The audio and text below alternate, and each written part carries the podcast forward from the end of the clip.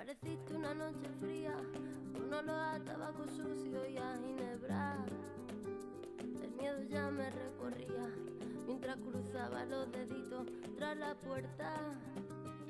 Tu carita de niño guapo se la ha ido comiendo el tiempo por tu vena. Y tu inseguridad machita se refleja cada día en mi lagrimita. Una vez más, no, por favor, estoy cansada y no puedo con el corazón. Una vez más, no, mi amor, por favor, no grites que los niños duermen.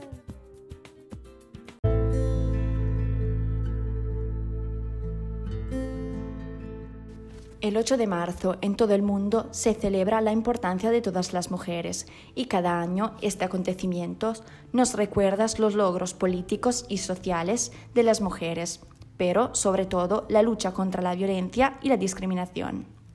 Es muy importante recordar este acontecimiento porque hoy en día, a pesar de que la sensibilización sobre el tema está muy extendida, muchísimas mujeres siguen siendo víctimas de violencia y acoso por parte de sus maridos y desconocidos. ¿Qué es la violencia? Por violencia nos referimos a todos los actos que sobrepasan los límites de otras personas y tenemos que decir que hay varias formas de violencia como la violencia física, la violencia psicológica, la violencia verbal, la violencia económica, simbólica y sobre todo la violación sexual. Ninguna de estas es menos grave que las demás y sobre todo ninguna es justificable. Cuando hablamos de violencia física, nos referimos a todas aquellas acciones que llevan a una mujer a sufrir lesiones y en casos más graves, fracturas, pero también quemaduras y la muerte. En España, por ejemplo, el problema de la violencia sobre las mujeres es actualmente muy preocupante porque son 778 las mujeres que sufren violencia física como patadas, puñetazos, bofetadas y también que son matadas por sus maridos y novios. La violencia psicológica es un conjunto de actos, palabras o amenazas y se utiliza como instrumento de opresión es diferente por la violencia física porque no utiliza la fuerza física y puede conducir a un trauma psicológico. Incluye actos de desvalorización y humillación, con los que los hombres quieren poner un límite a la vida de las mujeres. Es una violencia cotidiana y muy sufrida por las mujeres. Después tenemos que hablar de la violencia verbal, que es un abuso del lenguaje con el fin de humillar e insultar a una mujer y puede presentarse de diversas formas, como un insulto o un comentario vulgar.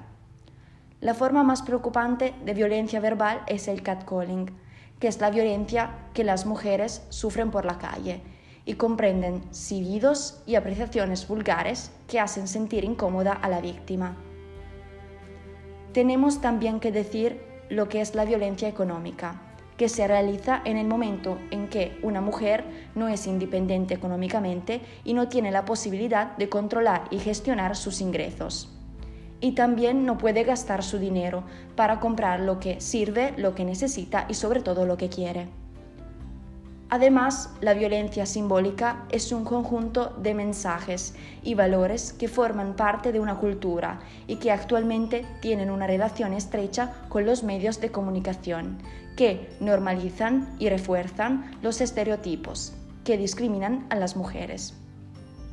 En fin, tenemos que hablar del abuso sexual o violencia sexual, que comprenden actos sexuales obligatorios sin el consentimiento de las mujeres, esta forma de violencia puede causar en las mujeres lesiones físicas y también la muerte. Hoy en día la violación es una de las formas de violencia más sufridas.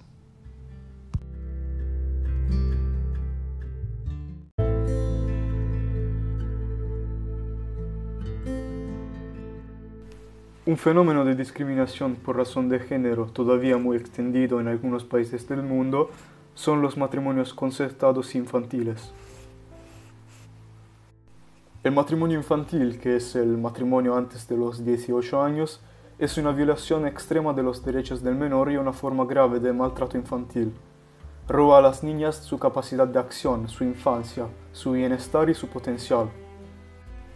casarse demasiado joven obliga a las niñas a establecer relaciones físicas y emocionales para las que no están preparadas, no han elegido y sobre las que tienen poco control.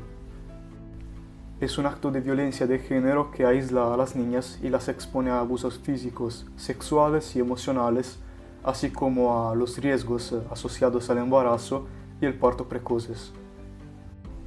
De hecho, las jóvenes adolescentes tienen más probabilidades de morir por complicaciones en el embarazo y el parto que las mujeres de 20 años, y sus hijos tienen más probabilidades eh, de nacer muertos o morir en el primer mes de vida.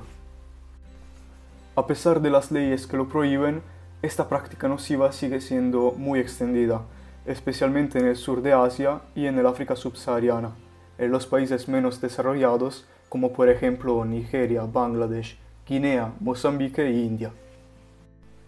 De hecho, se calcula que en la India hay más de 24 millones de niñas casadas. El 40% de matrimonios infantiles del mundo tienen lugar en la India. En todo el mundo, unos 700 millones de niñas se casaron a una edad temprana. Más de un tercio de ellas, unos 250 millones, se casaron antes de cumplir los 15 años. Las razones que conducen a los matrimonios infantiles pueden ser la pobreza, el bajo nivel de educación de las niñas, el estatus inferior que se da a las niñas, el hecho de considerarlas una carga financiera y las costumbres y tradiciones sociales. La desigualdad de género es una causa fundamental del matrimonio infantil. Si no afrontamos las eh, desigualdades que son la causa del matrimonio infantil, no podremos eliminar este hecho, ni apoyar de forma efectiva a las niñas casadas para que vivan una vida tranquila. Los roles de género que limitan la capacidad de las niñas para generar ingresos, junto con tradiciones como el precio de la novia y el pago de la dote, hacen que el matrimonio tenga como único objetivo la situación económica de las niñas y sus familias. Hay que superar los obstáculos que impiden el acceso a los servicios esenciales de salud, medios de vida económicos, nutrición y educación. Hay que cambiar las normas sociales que limitan las oportunidades de las niñas y las exponen a la violencia. Y hay que apoyar a las propias niñas para que tomen las decisiones que afectan a sus vidas. Hoy, las formas más eficaces de reducir el matrimonio infantil, en las que trabajan asociaciones de todo el mundo, como por ejemplo UNICEF, son las intervenciones de educación y habilitación.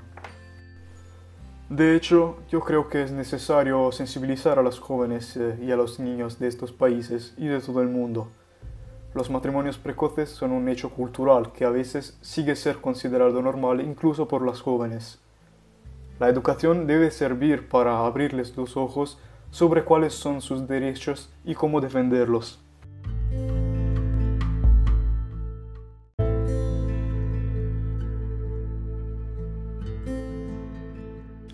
Actualmente muchas mujeres tienen que enfrentarse diariamente a la discriminación social, sobre todo en el trabajo, donde desgraciadamente la presencia masculina se considera siempre más importante que la figura de la mujer. Por eso hablamos de violencia económica y social y de desigualdad de género. La emancipación de la mujer es un tema muy importante para todos los países del mundo, porque la evolución y el cambio de la sociedad ha revolucionado la vida y el papel de la mujer, que ya no se ocupa solo de la casa y de los hijos, sino quiere ser una mujer fuerte, decidida en sus objetivos, una mujer de carrera, que puede hacer el mismo trabajo que un hombre, pero ganando muchos menos, debido a la brecha salarial, que es un símbolo de la mentalidad cerrada en sus convenciones de superioridad machista, cuando en los tiempos modernos una mujer debe poder obtener la misma paga por el mismo trabajo. La situación italiana muestra que por cada hora de trabajo las mujeres cobran de media un 14,8% menos que los hombres como si trabajaran dos meses al año sin salario. Por la pandemia de COVID-19 en diciembre de 2020 había 101.000 trabajadores menos, de los cuales 99.000 solo mujeres, aumentando el paro femenino al 31%. Es importante decir que la brecha salarial no es un problema de las mujeres, sino de las familias, porque una mujer que trabaja a tiempo completo dedica nuevas horas más que un hombre al cuidado de los hijos. Y esto corresponde a un tres meses más de trabajo. Estas discriminaciones socioeconómicas comienzan a una edad temprana, con la educación, que en algunas naciones está reservada solo a los niños, un comportamiento que también se refleja en el mundo del trabajo, donde hay una baja presencia de la mujer debido a las discriminaciones culturales que las ven como menos inteligentes y menos capaces de ostentar el poder y la autoridad. En nuestro país, el artículo 51 de la Constitución promueve las famosas cuotas rosas, que garantizan la igualdad de oportunidades y de trato entre hombres y mujeres que pueden ocupar por igual cargos públicos y institucionales. Pero en los muchos gobiernos que se han sucedido en Italia, hemos visto como la presencia de figuras femeninas en papeles importantes ha sido bastante baja, en comparación con otros gobiernos europeos, donde encontramos a Angela Merkel, canciller alemana desde 15 años, Ursula von der Leyen, presidenta de la Comisión Europea, y también Christine Lagarde, presidenta del Banco Central Europeo. Necesitamos de un cambio de ritmo dentro de la sociedad, porque la historia nos ha enseñado que no hay que subestimar las mujeres, porque están dotadas de una sensibilidad que los hombres no tienen, entendiendo mejor las situaciones que se presentan enfrente.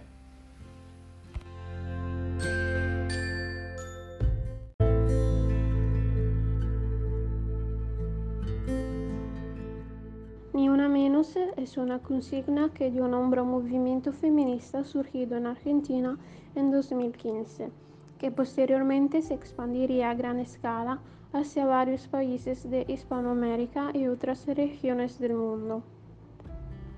Es un colectivo de protesta que se opone a la violencia contra la mujer y su consecuencia más grave y visible, el feminicidio la marcha, denominada Ni Una Menos, se realizó por primera vez el 3 de junio de 2015 en 80 ciudades de Argentina. Las manifestaciones se repitieron el 13 de junio y el 19 de octubre de 2016. En el país, hasta 2016, en promedio se cometía un feminicidio cada 30 horas. En 2017 este promedio se elevó a cada 18 horas. También se volvieron a concentrar en el 2017, siendo el año con más concurrentes. El origen del nombre se debe a Susana Chávez, quien en 1955 escribió un poema con la frase Ni una mujer menos, ni una muerte más para protestar por los feminicidios en Guanajuato. En 2011, la poetisa fue víctima de feminicidio.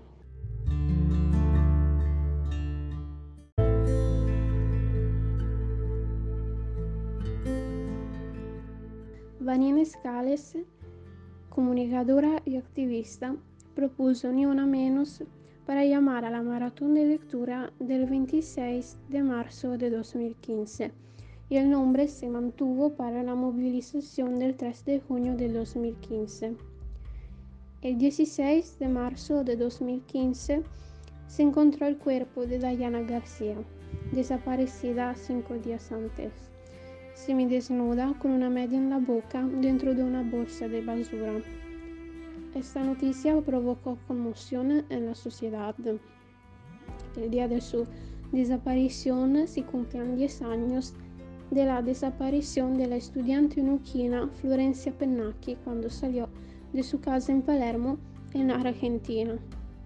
A partir de esto, un grupo de mujeres, escritoras, periodistas, activistas, artistas, estudiantes, convocaron una maratón de lectura con el objetivo de visibilizar la problemática y reclamar un freno al contador de mujeres muertas para el 26 de marzo de 2015 contra el feminicidio en la Plaza Boris Spivako en Buenos Aires. Debido a la movilización en Argentina, se realizaron marchas y concentraciones contra la violencia hacia las mujeres en Chile, Uruguay, Perú y México. En Uruguay se repitió la convocatoria en repudio a la violencia hacia las mujeres, con movilizaciones en más de 15 departamentos, organizadas por colectivos de mujeres y organizaciones sociales.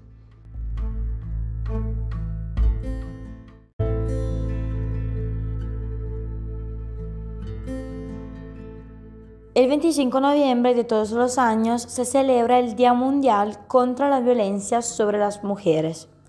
La fecha elegida recuerda un momento histórico simbólico, el 25 de noviembre de 1960. Aquel día fueron asesinadas las tres hermanas Mirabal, después de haber luchado contra el régimen dictatorial de la República Dominicana.